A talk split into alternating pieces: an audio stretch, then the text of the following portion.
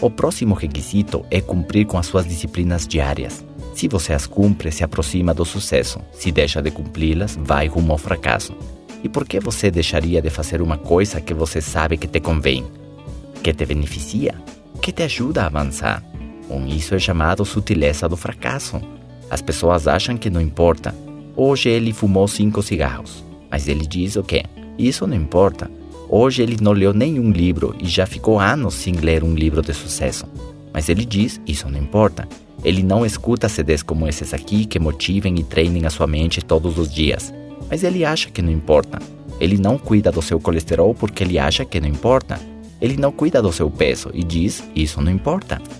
Ele não fez atividade física hoje, mas ele acha que isso não importa.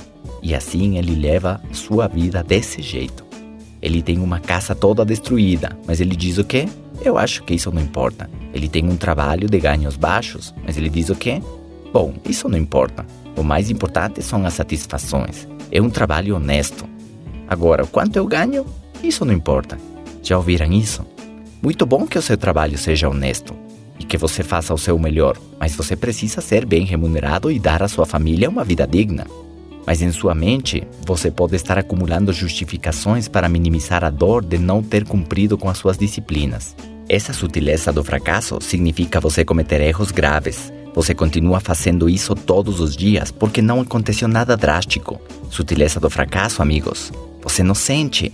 Hoje você comeu gordura demais e você não sente. Hoje você não leu. Mas você não se sente ignorante por causa disso.